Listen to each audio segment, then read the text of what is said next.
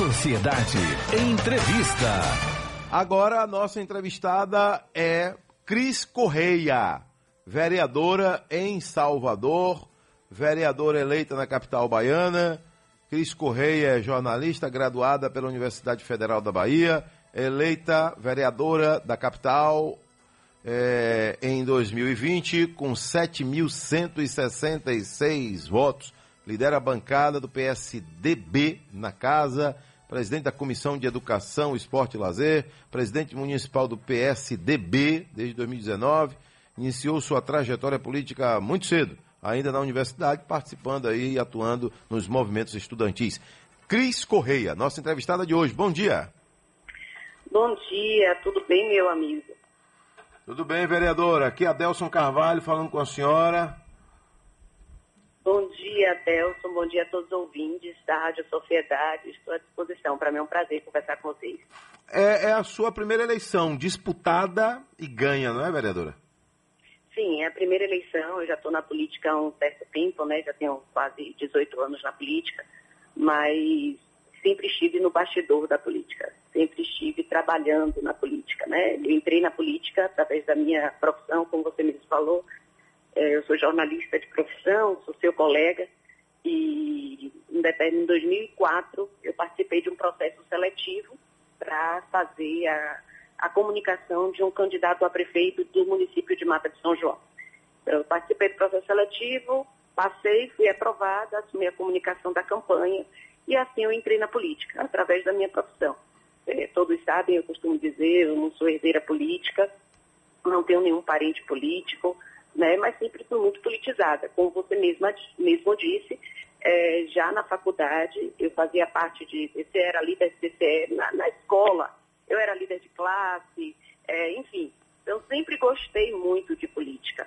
Participava de DA, de DCE na faculdade, sempre gostei. Sempre fui muito politizada. E aí chegou um determinado momento na minha vida, eu trabalhava em é, TV, né, seguia a minha profissão, eu falei, eu quero fazer jornalismo político.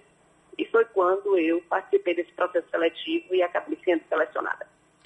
Ô Cris, é, João Gualberto, o prefeito de Mata de São João, que já foi prefeito, foi deputado federal e retornou para o comando da prefeitura, ele teve influência é, na sua chegada à Câmara de Salvador? Ele, ele convenceu a ser candidato a vereadora, entendeu que era a hora certa? Qual é a, a, a participação dele aí na sua é, legislatura? É, João teve influência, sim, né? Todos sabem que eu trabalhei durante anos com João, com, ingressei na política com João Gualberto, né? Como eu disse, esse processo seletivo foi para fazer a campanha de João Gualberto. É, engraçado, tem um, um aspecto interessante que nós saímos vitoriosos, né, da campanha, e no primeiro momento eu falei, ó, não vou trabalhar lá, não vou trabalhar com o senhor, porque eu não conhecia ainda. E aí ele falou, ó, venha me conhecer primeiro e a partir daí você deixa tudo e vai trabalhar comigo. Ele me deu um prazo para eu conhecer ele, de fato isso aconteceu, eu percebi que era um projeto sério, que era um homem comprometido, então eu larguei tudo em Salvador, todos os empregos que eu tinha em Salvador e fui trabalhar lá. Então, chegou um determinado momento, nós sempre caminhamos juntos, foi com ele que eu aprendi a fazer política, foi com ele que eu aprendi a fazer a boa política, né?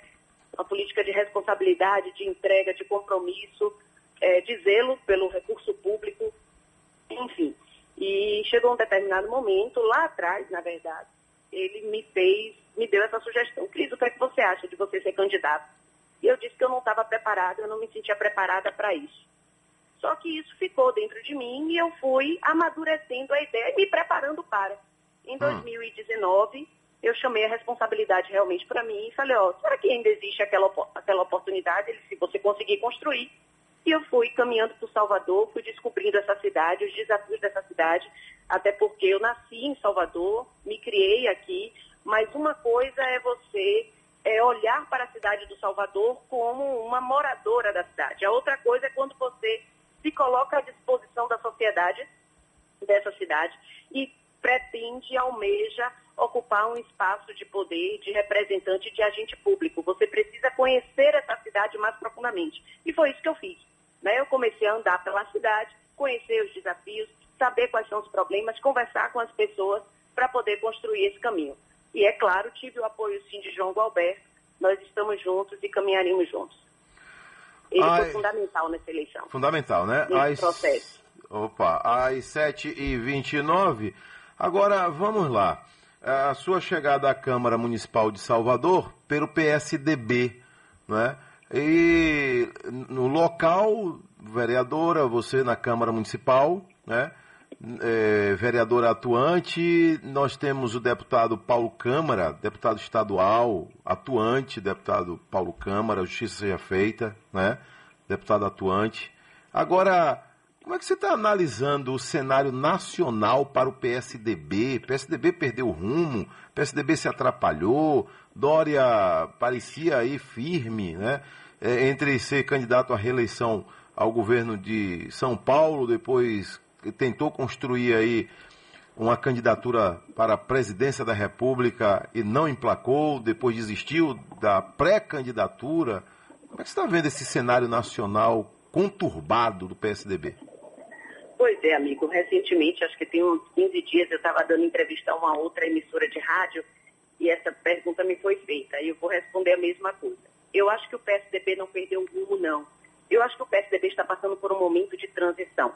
E todo momento de transição, ele é muito desafiador, né?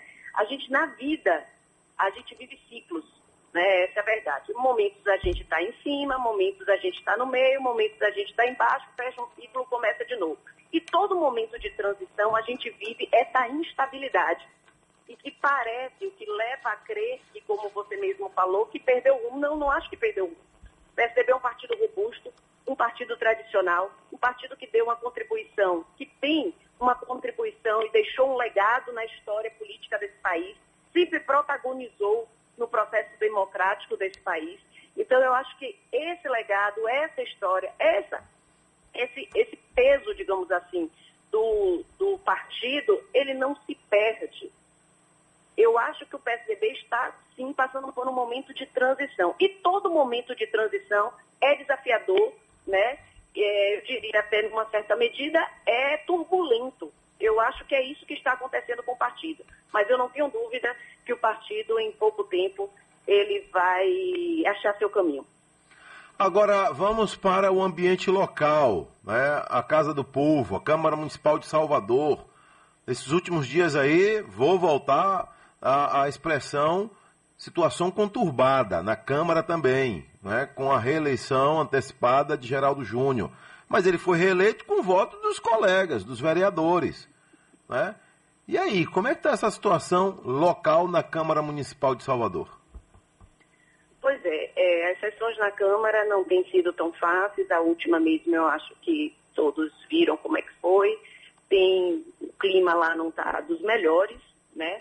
Mas o fato é, essa questão da, da reeleição de Geraldo Júnior, do atual presidente, já está na justiça, é, acho que a justiça está cuidando disso e vai julgar, né? Óbvio, se vai dar o devido veredito enfim, não cabe a nós julgarmos isso, mas o fato é, estamos à disposição da cidade do Salvador para trabalhar. Todas as terças-feiras estamos lá na sessão para trabalhar. Estamos ali para votar, estamos ali para debater, estamos ali para discutir os principais assuntos da cidade. Né? E na medida do possível, está sendo feito. E o que eu desejo é que toda essa confusão seja superada, toda essa, essa, esse cenário político partidário que se estabeleceu, essa briga política partidária que se estabeleceu na Câmara, seja superada. A pressão subiu entre o presidente da Câmara, Geraldo Júnior, e o vereador Duda Sanches, foi isso? Desculpa, eu não te ouvi. A pressão subiu entre Geraldo Júnior e, e Duda Sanches? É, acho que só apenas um dos episódios, né? Alguns, a pressão, a, o caldeirão tem andado em ebulição ali na Câmara, infelizmente, mas eu tenho certeza que isso vai ser superado. Cris Correia, seu nome aparece aí, né, citado, até agora o pré-candidato a Semineto não divulgou o nome do vice ou da vice dele, né, disse que, inclusive aqui numa entrevista com a gente na Rádio Sociedade, aqui no Sociedade Urgente, ele citou que vai deixar mais para frente, né, mais para próximo da eleição, até porque não há, não há uma lei específica dizendo que já tem que divulgar o, o vice, né? Tem que ser antes da, da, da convenção, lógico, né? Mas vamos lá, e o seu nome aparece aí, né? Aparece como nome é, entre mulheres, o nome preferido. Quem está fazendo essa articulação? Seria João Gualberto? Não, não, não. Não sei se existe uma articulação por trás disso, não, viu? Eu estou muito focada, eu sou pré-candidata a deputado federal, já disse que para mim é uma honra fazer parte da, da chapa majoritária do nosso próximo governador da Bahia, que é o ex-prefeito ACM Neto, por todas as características que nós já sabemos, pela qualidade de gestor que ele é, pela revolução que ele fez em Salvador. Então, para mim é uma honra, seria um grande prazer e com certeza iria aprender demais estando nesse lugar e poderia dar a minha contribuição. Agora, estou muito focada no meu projeto, no meu não, no nosso projeto, projeto desse grupo, que é Cris Corrêa, pré-candidata a deputada federal. Ô Cris, qual é hoje o seu grande projeto na Câmara Municipal de Salvador para contribuir com a nossa cidade? Pois é, a gente vem apresentando desde do ano passado, quando começou o mandato, eu venho apresentando uma série de projetos, né, muitos deles no segmento da educação e no segmento da mulher. Poderia citar alguns aqui, exemplo, é, a própria ampliação da parceria da Prefeitura com as diversas escolas pequenas dos diversos bairros de Salvador, que é o projeto Pé na Escola, para que aqueles alunos que não conseguissem vagas na rede municipal, que pudessem ser absolvidos nessas pequenas escolas das diversas comunidades de Salvador, o que a gente tem um ganho significativo. Essas crianças estudam dentro da, dentro da sua comunidade, num ambiente que lhe é familiar, evita o deslocamento e isso, é claro, reverte em maior capacidade de aprendizado. Né? É, a gente fez um projeto também que a gente chama de creche para idosos, que a gente dá a ideia é que a gente crie um espaço, a prefeitura, no caso, né, crie um espaço para que esse idoso, que muitas vezes fica em casa e impossibilita a mãe, ou desculpa, o filho, é, um parente muito próximo desse idoso, de trabalhar, se sustentar, sustentar a família. O que a gente vê muito é que, às vezes, toda uma família é comprometida para tomar conta de um idoso. E muitas vezes ele não está ali no ambiente mais apropriado para ele. Apesar de que o ambiente familiar e a sua casa é o melhor ambiente. A ideia é que a gente crie espaços que possa, nesses espaços, é, ter uma equipe multidisciplinar para atender esses idosos e ali se estabeleça um ambiente familiar e que possibilite que parentes próximos desses idosos possam recuperar a sua capacidade produtiva e a sua capacidade de renda. Né? Então, esses são os dois é, projetos, só, são dois exemplos de projetos que a gente é, trabalhou e apresentou, e foram aprovados, inclusive, né? Passaram pela, pela Câmara de Vereadores. Vereadora Cris Correia, é, dona Nádia está ouvindo a gente lá na Ribeira. Diz aqui, Adelso Carvalho, é, pergunta à vereadora a opinião dela sobre o aumento da tarifa do transporte público em Salvador e quanto a uma provável mudança de circuito do carnaval, surgindo aí o terceiro circuito na orla da Boca do Rio. Bom, vamos lá. É, em relação à provável mudança do circuito do carnaval, eu acho que é, é muito novo, eu acho que a gente precisa fazer os devidos estudos do impacto mesmo no trânsito, na, porque ali é uma área residencial, existe uma tradição do carnaval na orla, né, Barrondina já, assim como no centro da cidade, e eu acho que toda mudança, eu sou muito cautelosa. Então, quando falo em mudar, eu sou extremamente favorável à mudança. Eu acho que a vida é dinâmica, que precisa sim, é necessário que as mudanças aconteçam, só que eu sempre sou muito cautelosa com a mudança. Eu acho que qualquer mudança requer estudos, aprofundamento de informações. Eu acho que essa é uma ideia nova. Acredito eu que a prefeitura vai fazer os devidos, acredito não, a prefeitura, a prefeitura vai fazer devidos estudos para ver se é viável, para ver ou não, né? Ver o impacto disso naquela região em todos os sentidos. O impacto no trânsito, o impacto social das pessoas que moram ali, o impacto comercial disso, porque tem vários estabelecimentos comerciais ali, enfim, vai fazer os estudos necessários para poder, a partir daí, tomar realmente uma decisão concreta e segura. É, em relação ao aumento da tarifa de ônibus, é óbvio que é lamentável. É, nenhum, nenhum de nós, cidadão brasileiro, quer pagar ônibus mais caro, quer pagar alimento mais caro, como a gente está vendo aí.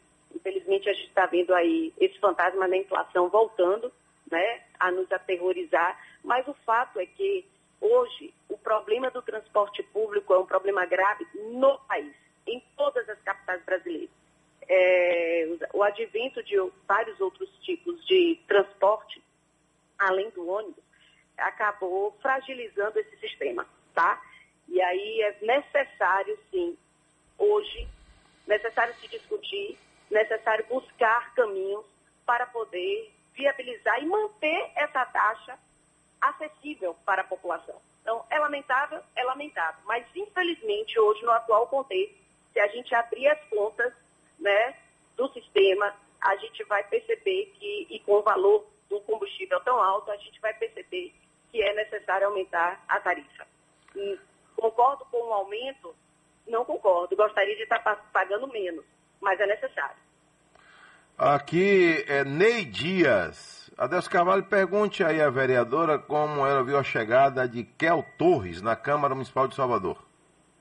A Kel Torres é um colega, foi extremamente merecido. Kel Torres toma posse, né? fez por onde na campanha, saiu com excelente votação tenho certeza absoluta que Kel Torres vai dar a contribuição efetiva dele à cidade de Salvador. Vai ser mais um trabalhando fortemente pela cidade e pela sociedade. Pronto, tá aí então. Valeu, vereadora Cris Correia, vereadora em Salvador, eleita com 7.166 votos. Está viajando muito no interior, vereadora? Pois é, nesse exato momento, estou na estrada, para ser muito sincera. Estou é. aqui na estrada, a destino do Recôncavo, estou indo a Santa Amaro, Maragogipe, São Félix e Cachoeira. Tem que colocar o pé na estrada. Verdade. A gente quer viabilizar o projeto, é na estrada, conversar com as pessoas, dialogar, ver como é que pode ser a nossa contribuição efetiva. Boa viagem. Muitíssimo obrigada, meu amigo. Estou à disposição sempre. Para mim é sempre um prazer poder prestar contas do nosso mandato, do nosso trabalho na Câmara de Vereadores. Estou sempre à disposição. Um bom dia para você e um bom dia a todos os ouvintes da Rádio Sociedade.